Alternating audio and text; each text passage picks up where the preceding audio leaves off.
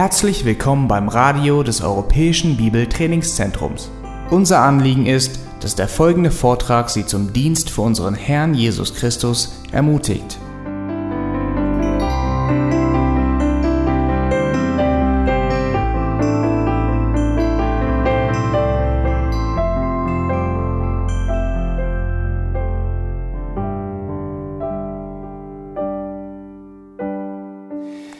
Ja, wie Matthias schon angesagt hat, sind wir heute wieder äh, in 1. Mose unterwegs und wir, ähm, wir wollen uns den Rest von Kapitel 2 anschauen, beziehungsweise nicht den Rest von Kapitel 2, den Rest von dem Teil, den ich noch machen werde. Ich habe letztens mit der Predigt angefangen ähm, über den ersten Menschen und bin damit nicht fertig geworden und heute wollen wir äh, das fertig machen. Und ich denke, es ist wirklich, es hat sich gelohnt, um etwas zu warten und diesen Teil speziell anzuschauen, denn wir werden heute hoffentlich, denke ich, äh, sehr ermutigt sein und diejenigen, die Gott noch nicht kennen, äh, einen großen Aufruf bekommen für ihr Leben. Wir sind in 1. Mose Kapitel 2 und wir schauen uns die äh, Verse 8 bis 17 an. Verse 8 bis 17. Nun, ihr habt bestimmt schon mal öfters das Wort Paradies in eurem Sprachgebrauch gefunden. Entweder ihr habt es selber benutzt oder ihr seht es um euch herum sehr oft benutzt. Wieso gebrauchen wir dieses Wort Paradies? Nun, meistens gebrauchen wir dieses Wort, um etwas Wunderschönes, um etwas Herrliches, etwas Unbeschreibliches zu beschreiben. Wir sprechen zum Beispiel von etwas Paradiesischem, ja, es gibt Paradiescreme, ja, was, man, was anscheinend sehr gut schmecken soll. Ähm, oder wenn uns ein Ort gefällt, dann, dann reden wir davon und sagen, es war wie im Paradies. Und es gibt auch unzählige Resorts und unzählige Einkaufsläden, die sich diesem selben Namen aus demselben Grund bedienen. Wie zum Beispiel nicht unweit von hier das frische Paradies. Ähm, oder äh, Tannenparadies oder ich habe auch ein, ein Hotel gefunden, das damit wirbt, einen Luxusurlaub im Paradies anzubieten. Nur dieser Sprachgebrauch und dieses Wort kommt nicht von ungefähr. Äh, dieses Wort Paradies kommt eigentlich aus dem Griechischen, und zwar aus der Septuaginta, also der griechischen Übersetzung von dem Alten Testament, und es beschreibt eigentlich nur den Garten Eden. Das ist das Wort, was hier verwendet wurde für Garten, Paradies. Ähm, also wenn ihr von, von Paradies sprecht, macht es sofort eine Referenz zum Garten von Eden. Und dieses Wort hat sich deswegen nun in unser Denken und unser Reden äh, so eingeschlichen, und zwar weil es einen unvorstellbaren, unvorstellbaren Ort beschreibt, der unvorstellbar schön ist, der voller Frieden und voller Freude ist. Das ist, weshalb wir dieses Wort Paradies verwenden. Und mal ehrlich, wenn ihr eine Werbung seht, die euch verspricht, zu leben wie im Paradies für zwei Wochen. Das hat was, oder? Ich glaube, wenn jeder von euch diese Möglichkeit hätte, wenn ich euch heute die Möglichkeit geben würde, um einen Weg zu finden, der direkt ins Paradies geht, in diesen Ort der wunderschönen Herrlichkeit und des Friedens und der Freude, da würdet ihr sofort Ja sagen. Ich weiß das, weil wir dieses Wort ständig gebrauchen. Wir gebrauchen dieses Wort Paradies und Paradiesisch ständig, weil sich etwas in uns nach diesem sehnt.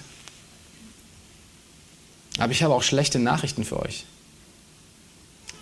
Und diese schlechte Nachricht ist, dass es dieses Paradies auf dieser Erde nicht gibt. Nirgends wo.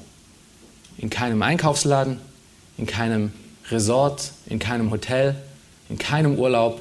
Nirgends wo gibt es das Paradies. Es ist alles, egal was wir versuchen hier schön zu machen und herrlich zu machen, alles nur Stückwerk. Alles Dinge, die nur zeitlich begrenzt sind, die wieder vergehen. Nun, mit dieser Einleitung im Sinn möchte ich euch noch ganz kurz erinnern, was wir letztens gesehen haben. Wir sind ja dabei, um sechs Bedeutsamkeiten der Schöpfung des Menschen anzuschauen. Und wenn ihr die, ähm, äh, diese Gliederung von letztem Mal noch habt, ihr seht es ja heute auch noch, das fängt alles mit B an, ähm, bezieh beziehungsweise nicht der erste Punkt. Das war der Zeitpunkt des ersten Menschen. Das hatten wir uns letztens angeschaut. Wann wurde der erste Mensch erschaffen? Wir haben gesehen, dass es am sechsten Tag war. Wir haben auch sehr viel Zeit damit verbracht, um zu schauen, wie die Beschaffenheit des Menschen ist. Und wir hatten gesehen, dass er nicht nur physisch ist, sondern auch ein geistliches Wesen ist. Und dass uns darin sehr große Hoffnung liegt für die zukünftige Welt. Denn wenn dieses physische, physische Zelt stirbt, wenn es abgestülpt wird, haben wir immer noch einen Teil von uns, der nicht gestorben ist. Das heißt, wir haben eine Hoffnung bekommen, um zu wissen, dass es weit mehr als nur dieses materielle Leben gibt. Das ist, was wir in den ersten beiden Punkten gesehen haben, über die Erschaffung von Adam, der zuerst erschaffen wurde. Nun, heute wollen wir uns diesem Garten widmen, diesem, diesem Paradies, dieser Behausung, in der Adam lebte. Also wir werden uns heute die nächsten drei Punkte anschauen. Die Behausung des ersten Menschen, die Berufung des ersten Menschen und der Befehl an den ersten Menschen. Aber all diese drei Dinge passieren in diesem Garten. Also dieser Garten ist, wie wir sehen werden, auch sehr, sehr wichtig für dich und für mich. Aber dazu dann noch am Ende.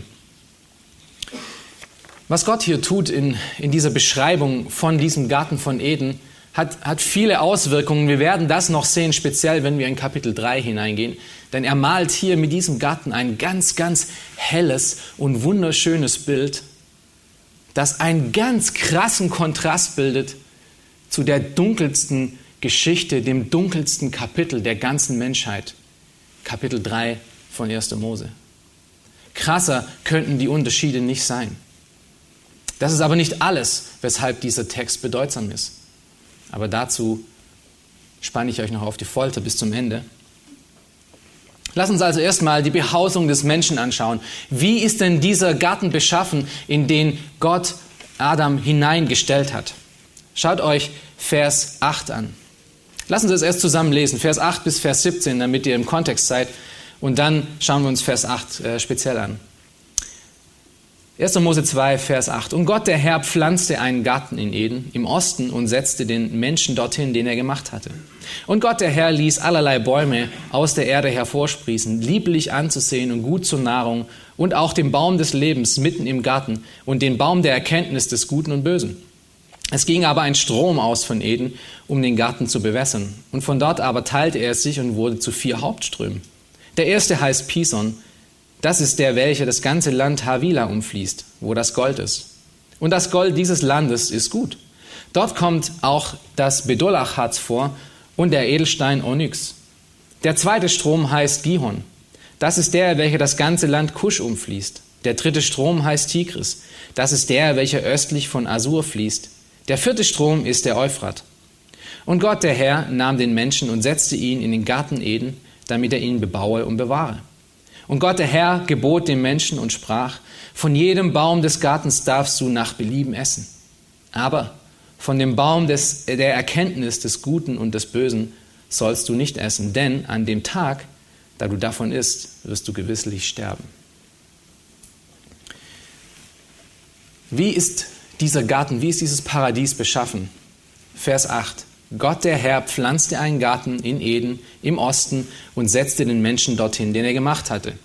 Für die nächsten sechs Verse beschreibt uns hier Gott, wie diese ursprüngliche Behausung, diese, äh, diese ursprüngliche Wohnung von Adam aussah, diese Umgebung, diese Umwelt, in der Gott ihn hineinsetzte.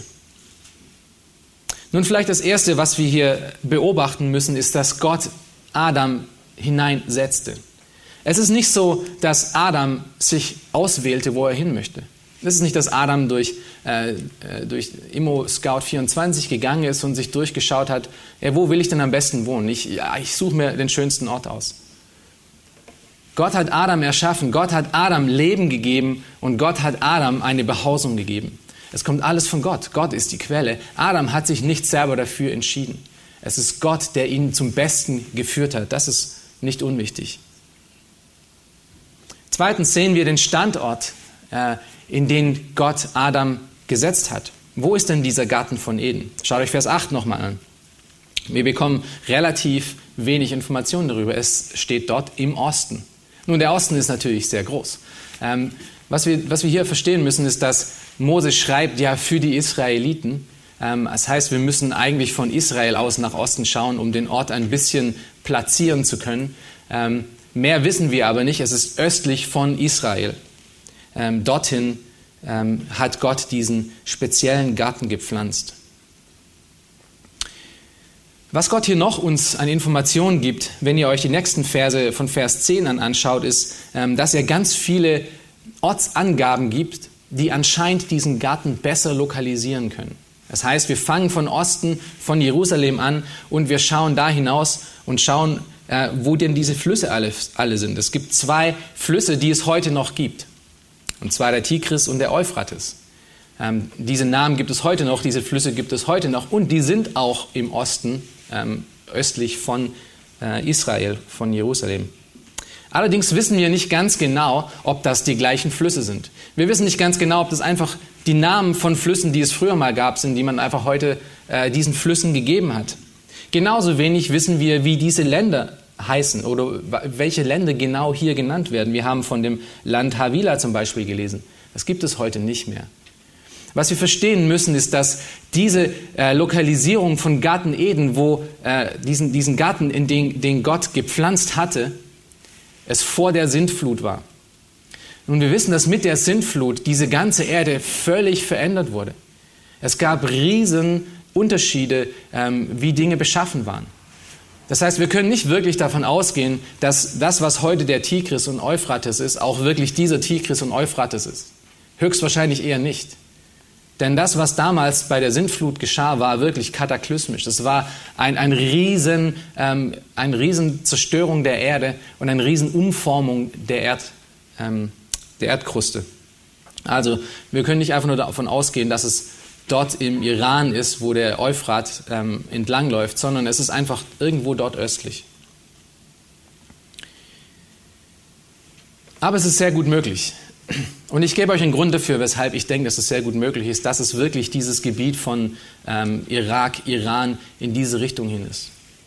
Wenn ihr euch die Beschreibung gleich anschaut von diesem Garten von Eden, es ist wasserreich, es ist voller Vegetation, es ist unglaublich schön.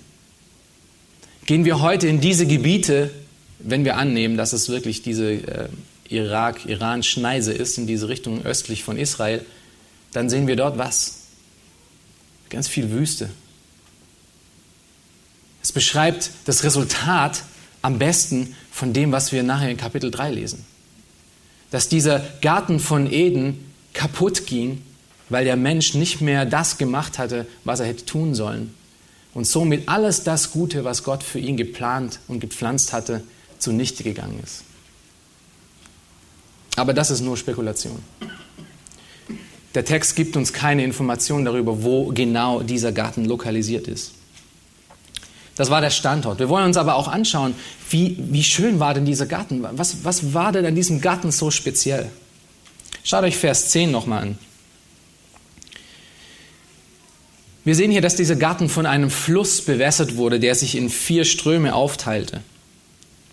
Diese Gegend von, ähm, dieser Garten von Eden, der war wirklich ein, paradiesische, ein paradiesischer Garten, eine paradiesische Gegend, die sich wirklich von der Rest der Schöpfung, die ja auch schon sehr gut war, nochmal abhieb, abhob. Und der Rest der Schrift gibt Zeugnis dazu. Und das wollen wir uns ein bisschen anschauen. Was sagt der Rest der Schrift nun über diesen Garten? Weil hier finden wir nur eine Information über Standort und ähm, dass es viele Bäume gab und Vegetation gab. Was sagt der Rest der Schrift über diesen Garten? Wenn ihr äh, eure Bibeln offen habt, schlagt äh, Jesaja 51, 3, Vers 3 auf oder hört einfach zu, wenn ich, äh, wenn ich das vorlese. Dort steht, denn der Herr tröstet Zion, er tröstet alle ihre Trümmer und macht ihre Wüste wie Eden und ihre Steppe wie den Garten des Herrn. Freude und Wonne, Danklied und Lobgesang wird darin gefunden werden. Also Jesaja benutzt hier diesen Kontrast von Wüste was eine total trockene und kaputte Gegend ist, mit dem Schönsten, was er, was er ähm, machen kann, das ist der Garten. Er, können, er hätte auch sagen können, Gott macht eure Wüste zu einem Paradies. Das ist, was Jesaja hier beschreibt. Dann schaut euch Hesekiel 28, Verse 12 bis 14 an. Hier beschreibt Gott den Fall Satans und er beschreibt Satan in diesem Garten. Und hört mal hin, wie er das beschreibt.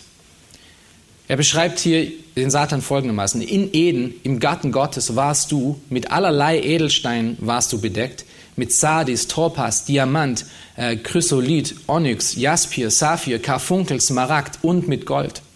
Deine kunstvoll hergestellten Tamburine und Flöten waren bei dir. Am Tag deiner Erschaffung wurden sie bereitet. Du warst ein gesalbter, schützender Cherub. Ja, ich hatte dich dazu eingesetzt. Du warst auf dem heiligen Berg Gottes und du wandelst mitten unter den feurigen Steinen. Also wir sehen hier, dass der Garten Eden wohl auch voller Edelsteine war, ähm, voller toller Steine und auch voller Berge. Es gab mindestens einen Berg des Herrn. Wir finden noch eine weitere Beschreibung von diesem Garten, der speziell dann auch auf unser Thema zurückgeht, in Hesekiel äh, Kapitel 31.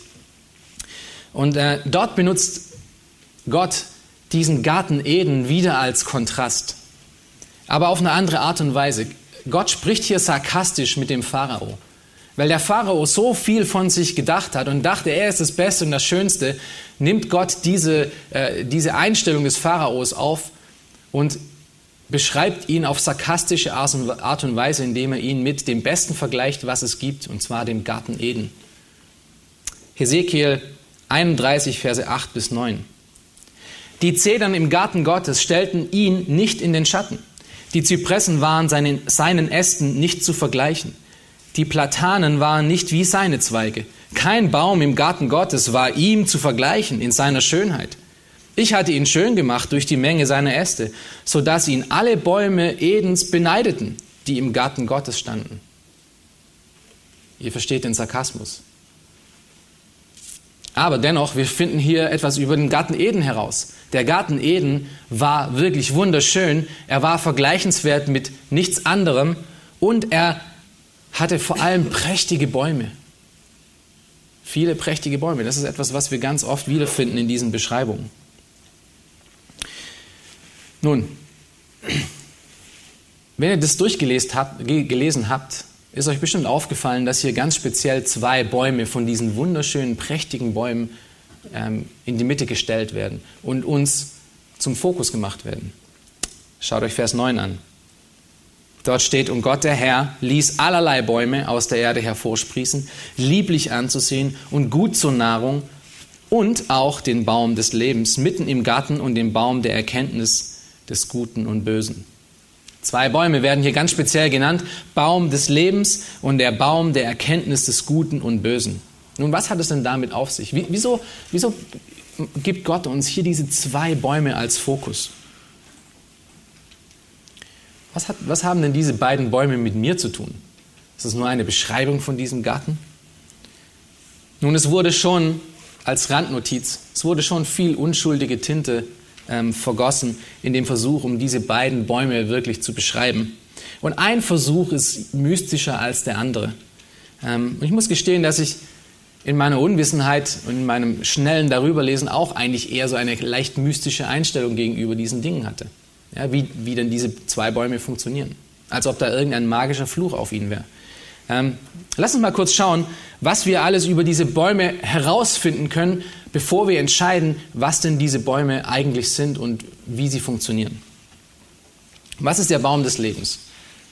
Der Baum des Lebens ist der Baum des Lebens. Ähm, mehr erfahren wir in, zweiten, in 1. Mose 2 nicht. Ja, es wird nur gesagt, dass er der Baum des Lebens ist. Ähm, wo kommt denn dieser Baum aber noch vor? Vielleicht können wir andere Stellen finden, die uns diesen Baum noch etwas genauer beschreiben. Und das gibt es tatsächlich. Dieser Baum kommt insgesamt neunmal in der ganzen Schrift vor, im Alten Testament und im Neuen Testament. Sechsmal im Alten Testament inklusive den 1. Mose 2 und dann dreimal im Neuen Testament. Das zweite Mal wenn dieser Baum des Lebens im Alten Testament vorkommt, ist ein Kapitel später. In 1. Mose 3, Vers 22, wenn ihr euch das mal kurz anschauen wollt. Dort steht, siehe der Mensch, nun nach, das ist nun nach dem Sündenfall, äh, siehe der Mensch ist geworden wie unser einer, indem er erkannt, was gut und böse ist. Nun aber, dass er nur nicht aus seiner Hand ausstrecke und auch vom Baum des Lebens nehme und esse und ewig lebe. Okay? So hier wird der Baum beschrieben, als, als ob er eine Qualität hat, um Leben zu geben oder Leben zu verlängern oder Leben zu erhalten. Die nächsten vier Mal, ähm, wo dieser Baum vorkommt, ist als Metapher oder als, als Bildsprache in den Sprüchen. Ja, das braucht ihr nicht aufschlagen, ich nenne es nur kurz. Und zwar wird der Baum des Lebens mit Weisheit verglichen. In Kapitel 3, Vers 18. Der Baum des Lebens wird ähm, als Frucht des Gerechten gesehen, beziehungsweise Weisheit wird als Baum des Lebens gesehen. Die Frucht des Gerechten wird als ein Baum des Lebens gesehen in Kapitel 11, Vers 30. Ein erfüllter Wunsch wird auch als ein Baum des Lebens gesehen in äh, Kapitel 13, Vers 12. Und eine heilsame Zunge ist auch ein Baum des Lebens in Kapitel 15, Vers 4. Also es sind Metaphern, es sind Bilder, die sich dem, des Baum des Lebens bedienen, um zu zeigen, dass es etwas sehr Positives ist, etwas Belebendes. Das ist das Alte Testament. Es spricht sechsmal über diesen Baum, aber eine ganz genaue Beschreibung haben wir bis jetzt auch noch nicht bekommen. Nun, die nächsten drei Male, wenn dieser Baum nochmal vorkommt, ist im Neuen Testament. Und das ist lediglich und allein nur in der Offenbarung. Und das ist auch nicht unwichtig. Offenbarung 2, Vers 7 zum Beispiel.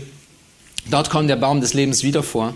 Und auch wieder auf eine Art und Weise, wie wir ihn in 1. Mose 3 gesehen haben. Dort steht, wer überwindet, dem will ich zu essen geben von dem Baum des Lebens, der in der Mitte des Paradieses Gottes ist. Also hier hat es auch den Anschein, dass dieser Baum des Lebens eine lebensgebende oder lebenserhaltende Qualität hat.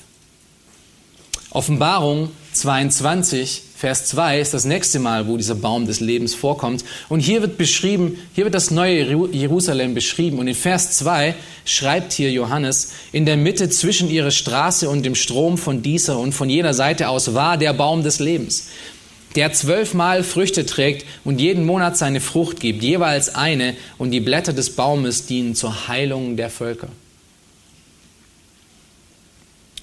Also im neuen Himmel und in, der neuen Erde, wenn wir in der Gegenwart von Gott sind, wenn wir in der Gegenwart von Jesus Christus selber sind, wenn wir ihn sehen wie Angesicht zu Angesicht, finden wir immer noch den Baum des Lebens, der inmitten von dieser neuen Stadt steht auf der gleichen Position, wie wir in 1. In, in 1. Mose gefunden haben. Dann das letzte Mal, wo dieser Baum vorkommt, ist ein paar Verse später in, in uh, Kapitel 22, in Vers 14.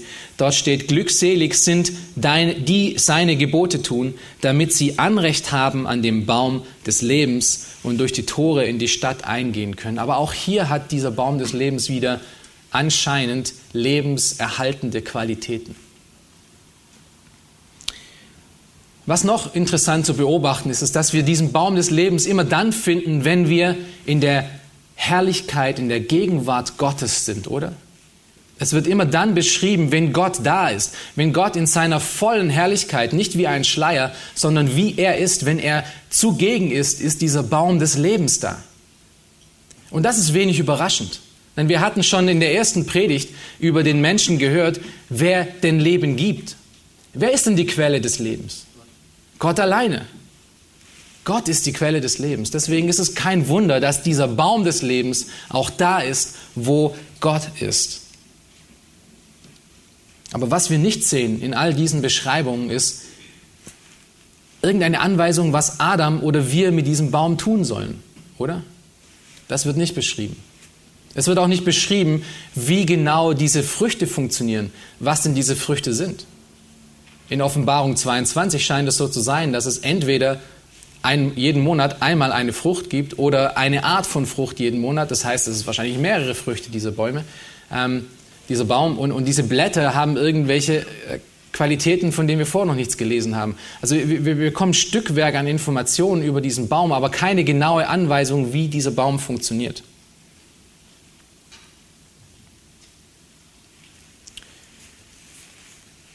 Was wichtig ist bei all diesen Beschreibungen von diesem Baum, und ich, das, ich denke, das ist, wo auch, ähm, um ein Sprichwort zu gebrauchen, der Hund begraben ist, auch wenn das ein, ein Sprichwort mit Tod im Hintergrund ist.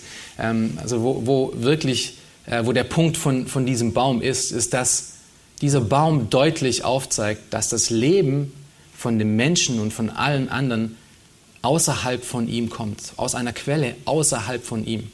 Das ewige Leben kommt nicht von dem Menschen selber. Der Mensch kann sich selber nicht ewiges Leben geben, sondern er braucht etwas von außerhalb, das ihm gegeben wird. Und dieses außerhalb ist Gott selber. Dieser Baum ist immer da zugegen, wo Gott zugegen ist. Ich glaube, das ist der Punkt, den wir hier immer sehen müssen, dass es ein, ähm, ein Zeichen dafür ist, dass äh, Gott die Quelle des Lebens ist und nicht der Mensch. Hier wird nicht gezeigt, dass der Mensch jeden Tag von diesem, von diesem Baum essen muss, damit er ewiges Leben hat. Oder dass er ähm, mit ewigem Leben von Gott ähm, belohnt wird, weil er täglich von diesem Baum isst. Nein, dieser Baum hat wohl lebenserhaltende Qualitäten auf irgendeine Art und Weise, aber er steht hier in diesem Garten zur freien Auswahl von Adam und Eva, um davon zu essen. Nun dem gegenüber haben wir gesehen, ist der Baum der Erkenntnis des Guten und Bösen. Nun, was für ein Baum ist denn dieser Baum der Erkenntnis des Guten und Bösen? Es ist der Baum der Erkenntnis des Guten und des Bösen. Ähm, und mit diesem Baum haben wir noch größere Probleme, weil er wird in dieser Schrift, in der Schrift nur hier in dem Kapitel und in Kapitel 3 verwendet und er wird nie wirklich groß beschrieben, was denn dieser Baum tut. Aber ich denke, man muss diesem Baum keine mystischen äh, Attribute zusprechen, um ihn wirklich zu verstehen. Ähm, wir können, wenn wir mit einer gesunden Hermeneutik an, diesen, an diese Schrift herangehen, können wir sehr wohl herausfinden, was denn dieser Baum ist und wieso Gott ihn den Baum der Erkenntnis des Guten und des Bösen nennt. Aber dazu noch mehr am Ende. Vorher noch zwei weitere wichtige Punkte. Erstens, in Kapitel 2, Vers 15 sehen wir die Berufung. Wir haben jetzt ein bisschen gesehen die Behausung des ersten Menschen. Wir sehen nun die Berufung des ersten Menschen. Schaut euch mal Kapitel 2, Vers 15 an in 1. Mose. Dort steht, und Gott nahm, und Gott der Herr nahm den Menschen und setzte ihn in den Garten Eden, damit er ihn bebaue und bewahre. Wie schon gesagt, ich hatte am Anfang gesagt, dass Gott ihn nun in diesen Garten gesetzt hat und äh, nicht Adam sich selber. Aber die zweite Frage ist, wozu, setzt, wozu setzte Gott denn Adam in diesen Garten? Was ist, denn, was ist denn der Grund dafür, dass Adam in diesen Garten musste? Ich sage euch mal einen Grund, weshalb er ihn nicht in diesen Garten setzte. Ich nenne euch ein paar Gründe, weshalb er ihn nicht in diesen Garten setzte. Gott setzte Adam nicht in diesen Garten, um zu chillen. Gott setzte Adam nicht in diesen Garten, um im Gras faul herumzuliegen. Gott setzte Adam nicht in diesen Garten, damit er abhängen kann. Gott setzte Adam nicht in diesen Garten, damit er sich dem Müßiggang zugeben kann, hinter einem Wasserfall liegen kann und die Vögel zwitschern hören kann sein ganzes Leben lang. Das ist nicht, weshalb Gott Adam in den Garten setzte. Gott hat Adam keine Hängematte in den Garten aufgespannt. Sehen wir nicht. Gott hat Adam dazu erschaffen, um was zu tun. Schaut euch den Vers nochmal an. Gott hat Adam zu erschaffen, um zu arbeiten, um den Garten zu bebauen und zu bewahren.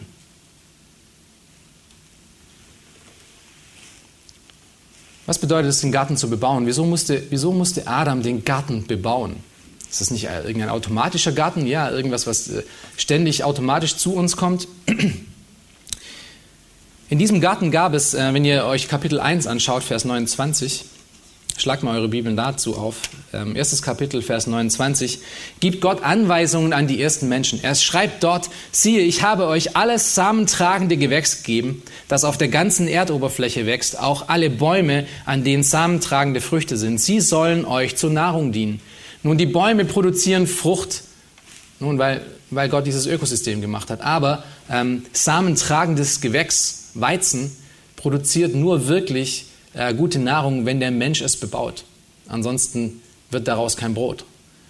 Das heißt, Gott hat das schon mit in, in das Fabrik von, äh, in, in, dieses, ähm, in die Phase von, von dem ganzen äh, Leben mit eingebaut, dass der Mensch arbeiten muss, um sich auch zu erhalten. Deshalb hat Gott den Menschen in den, in den Garten gesetzt. Weiter muss er den, den Garten auch bewahren, ähm, er sollte auf ihn aufpassen und auf ihn herrschen. Das ist, was wir im gleichen Kapitel 1, Vers 28 finden. Dort steht, und Gott segnete sie und Gott sprach zu ihnen, seid fruchtbar und mehrt euch und füllt die Erde und macht sie euch untertan. Das ist Arbeit. Also diese Ideen von dem Paradies, die wir äh, von irgendwelchen Fresken, von irgendwelchen ähm, äh, katholischen Bildern vielleicht kennen, mit irgendwelchen pummeligen, fetten Engeln, die mit Hafen auf irgendwelchen äh, Wolken herumchillen, das ist überhaupt nicht, was Gottes Plan ist für das Paradies. Wie ihr seht, Arbeit war von Anfang an wirklich Gottes Plan. Es war Teil von dem, wie er den Menschen erschaffen hat. Die Arbeit ist nicht erst mit der Sünde gekommen. Was ist mit der Sünde gekommen? Es ist die Schwere der Arbeit, dass Arbeit auf einmal schwer wurde. Das bedeutet, dass vorher Arbeit leicht war. Es war eine Freude. Die Arbeit, die Gott den Menschen zugewiesen hatte, war eine reine Freude. Jeden Tag sie zu, äh, zu erledigen, ohne wirklich groß müde zu werden. Das steht jetzt nicht da. Das äh, übertreibe es mal, aber es, kann, es ist deutlich, dass es keine schwere Sache war, das zu tun, was Gott einem gegeben hatte. Nochmal, wir sind nicht zum Chillen gemacht worden. Dann sehen wir noch als letztes und auch äh, sehr wichtig, Verse 16 bis 17, den Befehl an den ersten Menschen. Wir haben jetzt die Behausung gesehen, wir haben die Berufung gesehen und jetzt sehen wir noch als letztes den Befehl an den ersten Menschen. Lass uns Vers 16 bis 17 zusammen lesen. Von jedem Baum des Gartens darfst du nach Belieben essen, aber von dem Baum der Erkenntnis des Guten und des Bösen sollst du nicht essen, denn an dem Tag, wo du davon isst, musst du gewisslich sterben. Hier sehen wir ein Verbot mit einer drastischen Konsequenz verbunden. Ein Verbot, das Gott dem ersten Menschen gegeben hat, mit einer drastischen Konsequenz verbunden. Und die Aufgabe ist doch eigentlich relativ einfach, oder? Du darfst alles machen in diesem Garten. Du darfst von allen Bäumen essen. Nur von diesem einen Baum darfst du nicht essen. Wenn du davon isst, wirst du ewig sterben. Von dem Rest kannst du machen, was du möchtest. Eine einfache Aufgabe, oder? Nun stellt euch mal vor, ihr habt ewiges Leben. Stellt euch mal vor, ihr seid im Garten Eden, in diesem Paradies bei Gott. Und er sagt euch, ihr könnt wirklich alles machen, nur diese eine Sache nicht. Nun, wer wäre so dämlich und würde diese eine Sache tun und alles das verlieren? Ich sage euch, wer so dämlich ist. Du und ich. Wir wären so dämlich. Du musst verstehen, dass Adam hier nicht umsonst einen doppeldeutigen Namen hat. Adam ist auch das hebräische Wort für Mensch.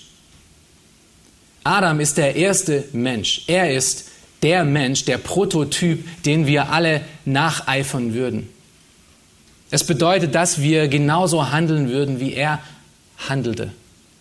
Römer 5, Vers 12 bis, 3, äh, bis 19 beschreibt diese Sache, wie, wie Sünde in diese Welt kam durch einen Menschen. Er ist unser Haupt, er ist unser Vorbild. Wenn wir ohne Gott sind, handeln wir wie er, automatisch. Du und ich, wir sind kein Deut besser als Adam, wenn wir ohne Gott sind. Der im Angesicht des vollen Lebens und der vollen Segnung Gottes für eine ganz kurze Erfahrung wirklich Sünde für jeden und für äh, seine ganzen Generationen und seine ganze Umgebung in Kauf nimmt. Nur für diesen einen kleinen Moment. Wir werden in den folgenden Predigen öfters dieses Thema besprechen. Und im Besonderen werden wir schauen, wie Adam und, und, und Jesu, äh, was für Parallelen sich äh, da entstehen. Es wird wirklich eine sehr spannende, aufregende Zeit werden. Aber das wollen wir heute nicht machen. Äh, letztlich müssen wir noch erkennen, dass Adam hier alleine war in diesem Garten, als er diesen Auftrag bekam, nicht von diesem Baum zu essen. Eva war noch nicht geboren. Und das hat auch ganz wichtige Konsequenzen. Adam war alleine. Er war der Erste, der das gehört hat. Wir werden dann in den nächsten, äh, wahrscheinlich in der nächsten Predigt und in den Predigten danach auch nochmal darüber hören. Aber dazu dann beim nächsten Mal, wenn wir dann, wenn wir dann lesen, wie Adam seine Braut bekam. Das ist dann das letzte, das sechste B, ähm, die Braut des ersten Menschen. Das wird uns Matthias dann nächsten Sonntag zeigen. Abschließend. Ich hatte ein paar Fragen ja aufgestellt, die ich noch nicht beantwortet hatte. Und das hat alles mit dieser Frage zu tun von, wieso beschreibt Gott diesen Garten auf diese Art und Weise und wieso beschreibt er ihn so genau? Auf eine Art und Weise genau, aber auf eine Art und Weise wissen wir auch nicht alles darüber. Wieso werden gerade in diesem Garten diese zwei Bäume in die Mitte gestellt und uns als Fokus gegeben in diesem Kapitel? Wir müssen Folgendes verstehen. Als Gott Adam und Eva ähm, geschaffen hatte, beziehungsweise Adam geschaffen hatte, hatte er ihnen Freiheit gegeben, alles zu tun, sich überall hinzubewegen, was sie machen wollten. Die einzige Ausnahme, wie gesagt, war nicht von diesem Baum zu essen, dem Baum der Erkenntnis des Guten und des Bösen. Lass uns mal ein klein wenig genauer anschauen, weshalb Gott diesen Baum denn den Baum des, der Erkenntnis des Guten und des Bösen nennt. Denn ich denke, das gibt uns einen Schlüssel für dieses zweite Kapitel. Wenn wir verstehen, weshalb dieser Baum da war und ähm, was, die, was die Signifikanz von diesem Baum ist. Wieso nannte Gott diesen Baum den Baum der Erkenntnis des Guten und des Bösen? Mal eine Frage an euch. Als Gott Adam erschuf, beziehungsweise dann, wenn wir es noch vorausdenken, ähm, Eva auch noch mit erschuf, ähm, was kannten denn Adam und Eva nur? Es gibt eine Sache, die, die sie nicht kannten. Es gibt eine Sache, die sie nur kannten und das ist gut. Sie kannten nur Gutes. Es gab nichts Böses, es gab nichts Schlechtes, es gab nichts Negatives in, ihre, in ihrem Leben. In diesem Garten, wo sie, wo sie reingepflanzt wurden, gab es nichts Schlechtes, es gab nichts Böses. Sie kannten nur Gutes. Es war ohne Tod, es war ohne Sünde, es war ohne Krankheit, ohne Zerfall. Sie wandelten regelmäßig mit Gott. Das ist, was wir in Kapitel 3 später ähm, herauslesen können. Sie wandelten täglich mit Gott in einem wunderschönen, überaus wunderbaren Garten täglich. Sie hatten alles, was sie benötigten. Alles war gut. Es gab nichts Negatives, nichts Schlechtes. Alles war perfekt. Und was geschah, nachdem Adam und Eva von der Frucht nun nahmen? Was geschah, als sie dieses eine Gebot von Gott übertraten? Das Böse kam. Das erste Mal in ihrem Leben wussten sie, was böse ist. Und was war es, was böse ist? Der Baum? Die Frucht? Nein. Ihre Entscheidung. Ihr Ungehorsam. Ihr Ungehorsam machte, dass dieser Baum die Erkenntnis wurde vom Guten und Bösen. Dieser Baum hatte nichts Magisches. Dieser Baum hatte keine giftige Frucht oder irgendein Fluch, der auf ihm lag, sondern es war ein Test. Und dieser Test war der Schlüssel für die Erkenntnis zum Guten und zum Bösen. Würden sie ihn bestehen, würden sie ihr ganzes Leben lang nur Gutes sehen. Würden sie ihr ganzes Leben lang vom Baum des Lebens essen, würden sie diesen Baum nie anlangen, hätten sie ihr ganzes Leben für alle Ewigkeit nur Gutes. Jetzt, wo sie sich aber dazu entschieden haben, Gott gegenüber ungehorsam zu sein, seine eigenen Wege zu gehen, nicht Gottes Wege zu gehen, jetzt haben sie das Böse erkannt und das ist der Baum. Deshalb, deshalb nennt Gott ihn den Baum der Erkenntnis des Guten und des Bösen, weil in diesem Punkt, als sie ungehorsam wurden, diesen Test nicht geschafft haben, erkannten sie das erste Mal in ihrem Leben, was böse ist.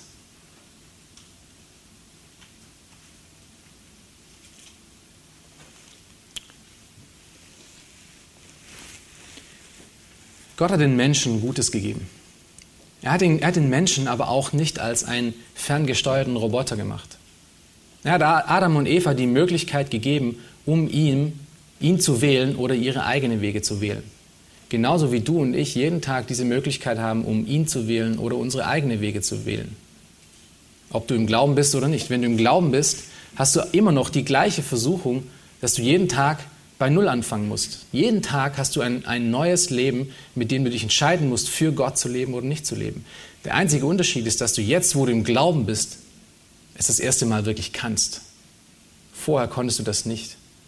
Vorher gab es keine Gabelwege auf deinem Weg. Vorher gab es nur einen einzigen Weg und das war der große Weg Richtung Hölle. Jetzt hast du aber das erste Mal in deinem Leben eine Entscheidung, jeden Tag, an jedem Punkt von deinem Tag richtige Wege zu gehen. Und der Heilige Geist treibt dich dazu, diese Wege zu gehen. Vorher hattest du diese Entscheidung aber nicht. Und das ist auch wie Adam und Eva waren. Sie kannten zwar nur Gutes, aber sie hatten die Möglichkeit, um Gott ungehorsam zu sein. Und das ist, was sie dann wählten. Sie hätten wirklich täglich die Wahl gehabt, um Leben zu äh, Leben zu nehmen, indem sie auch von diesem Baum aßen, von dem Baum des Lebens. Aber wie wir später auch herausfinden werden, wie wir wissen, haben sie das nicht getan. Der Mensch wurde dazu erschaffen, um, um auf Gottes Wegen zu wandeln, nicht auf seinen eigenen Wegen zu wandeln. Gott hat dem Menschen alles gegeben, er hat ihm aber auch Grenzen gesetzt. Und Gott hat dem Menschen das Beste gegeben, was es jemals gibt. Und was tut der Mensch? Er wählt sich das, was absolut grottenschlecht ist, im Angesicht von all dem Guten. Das ist doch grausam, oder? Ewiges Leben finden wir alleine nur in ihm, nicht in unseren eigenen Wegen. Und du fragst mich, okay, was ist dann denn dieser Weg? Ja, ich, ich möchte gern diesen Weg gehen. Was ist denn dieser Weg? Was ist denn dieser Weg, auf den Gott mich haben möchte? Kommt da schon irgendein Bibelvers? Springt in euer Kopf? Johannes 14, Vers 6, wo Jesus Christus sagt, ich bin der Weg, ich bin die Wahrheit und ich bin was? Das Leben. Jesus Christus ist der Weg, auf dem wir gefunden werden müssen. Er ist das Leben allein. Er ist die Wahrheit alleine. In ihm alleine finden wir Leben. Wenn du damit beschäftigt bist, deine eigenen Wege zu gehen und du denkst, du kannst es auf deine eigene Kraft, mit deiner eigenen Weisheit, auf deinen eigenen Wegen schaffen, dann sage ich dir nur viel Glück. Du wirst es niemals im Leben schaffen. Und wir haben das ähm, schon in Johannes 14 in, in einem Mikrokosmos gesehen, wie, wie die Jünger äh, ihm nachgefolgt sind, aber doch irgendwie auf ihren eigenen Wegen und sie sind alle irgendwo abgefallen. Wenn du nicht auf dem Weg von Jesus Christus bist, bist du außerhalb von Gottes Wille, dann machst du genau das, was Adam und Eva getan haben. Du wählst deine eigenen Wege und nicht Gottes Wege. Aber dieser Garten hat noch ganz speziell zwei weitere Bedeutungen, mit denen ich jetzt schließen möchte. Und das ist die erste, ist, und das ist, was, wichtig, was wichtig ist zu verstehen, dieser Garten ist eine Art Schablone für, wie Gott sich die Welt eigentlich vorgestellt hat. Es ist eine Schablone, wie Gott die Welt erschaffen wollte, wie sie funktionieren soll. In, in diesem Garten sind Beziehungen geregelt. Beziehungen zwischen Menschen, Beziehungen zwischen Mensch und Tier, Beziehungen zwischen Mensch und der Schöpfung, Beziehungen zwischen Mensch und Schöpfer. Das ist alles in diesem Garten geregelt. Nun, wenn die Frage aufkommt, ähm, weshalb wir dieses Leben führen sollen, was Gott gefällig ist, dann können wir in diesem Garten eine Antwort, äh, Antwort finden. Um nach Gottes Plan zu leben und um ihm Ehre zu geben und darin unsere äh, ähm, Freude zu finden. Ist, der Garten ist eine Schablone auf eine Art und Weise. Aber was noch viel interessanter ist, finde ich, ist, dass dieser Garten eine eschatologische Bedeutung hat. Nun, diejenigen, die jetzt bei Matthias äh, in den Gemeindeseminaren waren, haben jetzt einen Vorteil, äh, weil das, die, haben jetzt, die wissen, was eschatologisch bedeutet. Äh, das ist die Endzeit, Dinge der Endzeit, Endzeitlehre. Dieser Garten hat auch etwas mit unserem letzten Zuhause zu tun. Auf eine Art und Weise ist dieser Garten auch eine Schablone von dem, ähm, zu dem alles zurückkehren wird. In Offenbarung 22, in Offenbarung 21 und 22. Und dort haben wir eine wunderbare Beschreibung von der kommenden Welt, von dem neuen Himmel und der neuen Erde und dem neuen Jerusalem. Und achtet einmal in, in diesem Kapitel, ich lese einen Teil davon vor, welche, genau, welche Ähnlichkeiten zu dem Garten Eden auch zu finden sind. Offenbarung 22, 1 bis 2, und wir haben einen Teil vorher schon gelesen. Und er zeigte mir einen reinen Strom von Wasser des Lebens, glänzend wie Kristall, der ausging vom Thron Gottes und des Lammes. In der Mitte zwischen ihrer Straße und dem Strom von dieser und von jener Seite aus war der Baum des Lebens, der zwölfmal Früchte trägt und jeden Monat seine Frucht gibt, jeweils eine, und die Blätter des Baumes dienen zur Heilung der Völker. Und wie gesagt, Johannes spricht hier von dem neuen Jerusalem. Und wir finden ganz speziell diese zwei Elemente, die auch im, im Garten von Eden so herausstechend waren. Es war der Baum des Lebens in der Mitte und es war diese, dieser Fluss, dieser Riesenfluss, der alles bewässert, der Fruchtbarkeit und, ähm, äh, und einfach äh, Bewässerung aufzeigt. Aber ist euch aufgefallen, was in, diesen, in dieser Beschreibung von dem neuen Jerusalem fehlt? Da fehlt etwas, was in dem ersten Garten war, was jetzt aber nicht mehr dort zu finden ist. Ist es euch aufgefallen? Es gibt keinen Baum der Erkenntnis des Guten und des Bösen mehr. Der Test ist nicht mehr da, weil der Test bestanden wurde durch einen einzigen. Jesus Christus.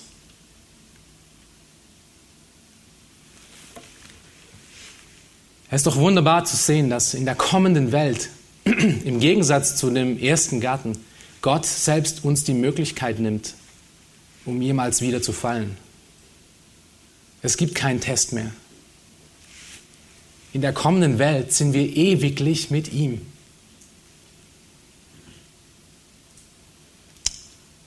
Wenn wir Offenbarung 22 weiterlesen, Verse 3 bis 5, lesen wir Folgendes. Und es wird keinen Fluch mehr geben. Und der Thron Gottes und des Lammes wird in ihr sein, und seine Knechte werden ihm dienen, und sie werden sein Angesicht sehen, und sein Name wird auf ihren Stirn sein. Und er wird dort keinen, es wird dort keine Nacht mehr geben, und sie bedürfen nicht eines Leuchters noch des Lichtes der Sonne, denn Gott, der Herr, erleuchtet sie, und sie werden herrschen von Ewigkeit zu Ewigkeit. Die Beschreibung des ersten Gartens ist wichtig. Ist wichtig für unsere Zukunft. Es gibt uns Hoffnung darauf, dass es irgendwann mal ein Leben geben wird, wo es niemals mehr ein Zurück gibt. Das ist, wo wir alle hinsteuern, wenn wir in Jesus Christus gefunden sind. Wer möchte das nicht? Es ist aber auch eine Warnung. Und hört gut zu, diejenigen, die sich noch nie entschieden haben, oder die hier sitzen und denken, sie brauchen das nicht. Oder die zuhören und denken, sie brauchen das nicht. Es ist eine ganz krasse Warnung, dass Autonomie, die Unabhängigkeit von Gott, die größte, dunkelste und grundlegendste Sünde des Menschen ist, die ihn für Ewigkeit von ihm trennen wird. Autonomie ist die dunkelste Sünde. Autonomie bedeutet, ich gehe meinen eigenen Weg. Es muss nach meinem Plan gehen, nach meinen Vorstellungen. Ich, mich und meins, diese unheilige Dreieinigkeit, mit der wir ständig leben. Das ist das Gegenstück dazu. Ganz krasser Kontrast. Sei nicht so dumm und wandle auf deinen eigenen Wegen. Du bist wirklich nicht erleuchtet. Du bist nicht in einer aufgeklärten Welt, Du bist nicht aufgeklärt worden von etwas, von etwas, äh, von einer blöden Geschichte, die dir aufgetischt wurde, die ganzen Jahrtausende über. Wie manche denken, dass wir in der Aufklärung leben. Jetzt wissen wir ja besser. Nein, wir wissen nicht besser. Du bist nicht erleuchtet. Du hast kein Licht, du hast kein Leben ohne Gott, denn er allein ist der Weg, die Wahrheit und das Leben. Wandle nicht auf deinen Wegen, sondern wandle auf seinen Wegen. Folge ihm einfach nach. Tu Buß und Glaube. Ganz einfach, folge ihm nach, sei ihm gehorsam in allem, was er sagt, denn er gibt nur Gutes, denn er ist nur alleine gut. Der Weg des Herrn, der Weg, der Weg in Christus führt zum ewigen Leben, alles andere zum ewigen Verderben. Wähle diesen Weg. Geh nicht deine eigenen Wege. Ich möchte mit Offenbarung 2, Vers 7 schließen, was ich vorher auch schon zum Teil gelesen habe. Und das ist ein Aufruf, eigentlich an uns alle. Wenn wir den Kontext betrachten, ist es natürlich auch ein Aufruf an die Gemeinden. Deswegen ist es gar nicht so fremd für uns. Offenbarung 2, Vers 7. Wer ein Ohr hat, der was? Der höre. Wer ein Ohr hat, der höre, was der Geist der Gemeinden sagt. Wer überwindet, dem will ich zu essen geben von dem Baum des Lebens, der in der Mitte des Paradieses Gottes ist. Wählt diesen Weg, damit ihr von diesem Baum in aller Ewigkeit essen könnt. Das ist die einfache Botschaft von dem, was wir heute in 1. Mose 2 vom Garten von Eden gesehen haben. Lass uns noch zusammen beten.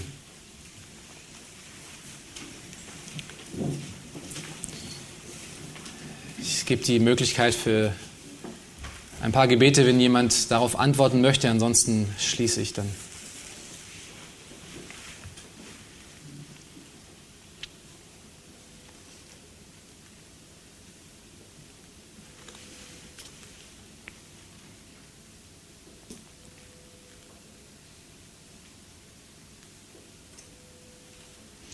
Herr großer Gott, Vater im Himmel, wir freuen uns auf die zukünftige Welt. Wir freuen uns darauf, diese neue, wunderschöne Welt zu sehen, die ein Abbild von diesem Garten ist, nur tausendmal noch schöner, indem wir einfach dich kennenlernen und dich sehen dürfen, Herr. Hilf uns, dass unsere Augen und unsere Hoffnung darauf gerichtet ist, Herr, dass wir in deinem Gehorsam deinen Wegen folgen, Herr. Nicht, weil wir gezwungen werden oder gezogen werden, Herr, sondern weil du uns das Beste geben möchtest. Herr, ziehe du uns durch deinen Geist. Hilf uns, Herr, dass wir dir wirklich nachfolgen. Ob wir nun, wenn wir gläubig sind, Herr, dass wir wirklich jeden Tag danach aus, ähm, aus sind, um dir zu gefallen und nicht uns zu gefallen.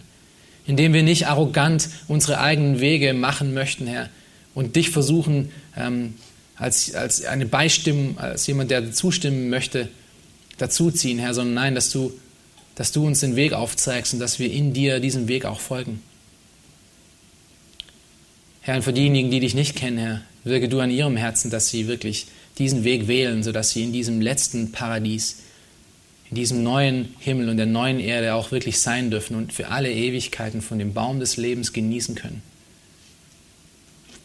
Herr, wir möchten dich bitten, dass du in unseren Herzen wirkst, Herr, dass wir Freude und Feuer für dein Wort finden und Freude und Feuer für Jesus Christus am Kreuz, der allein die Lösung des Problems dieser Welt ist. Hilf uns, Herr, dabei. Denn ohne dich sind wir aufgeschmissen, Herr. Wenn wir wirklich uns auf unsere eigenen Kräfte verlassen, sind wir wie die Jünger, die dann am Ende abfallen. Hilf uns, Herr, dass wir, dass wir dich suchen und uns auf deine Wege begeben. In deinem Namen. Amen.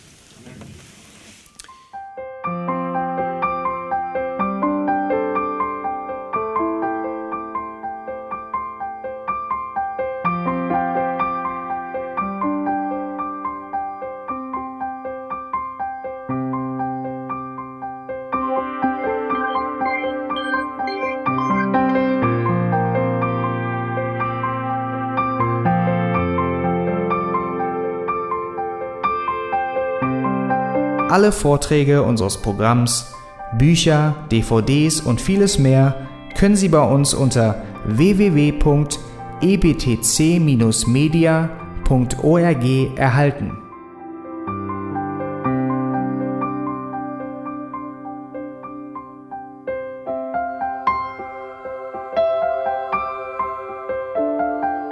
Radio Neue Hoffnung ist frei und ohne Werbung nur aufgrund Ihrer Spenden möglich. Wenn Sie weitere Informationen dazu finden möchten, wie Sie Radio Neue Hoffnung unterstützen können, besuchen Sie die Webseite www.rnh.de.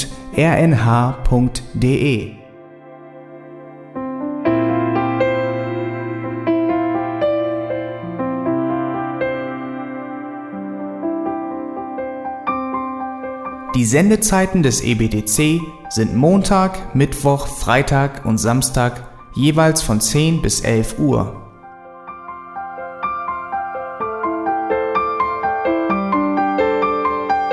Sie finden uns im Internet unter www.auslegungspredigt.org. Eine E-Mail können Sie uns senden an radio@auslegungspredigt.org. Telefonisch erreichen Sie uns unter 0049 30 60 988 610. Unsere Postanschrift ist EBTC Havelländer Ring 40 in 12629 Berlin, Deutschland.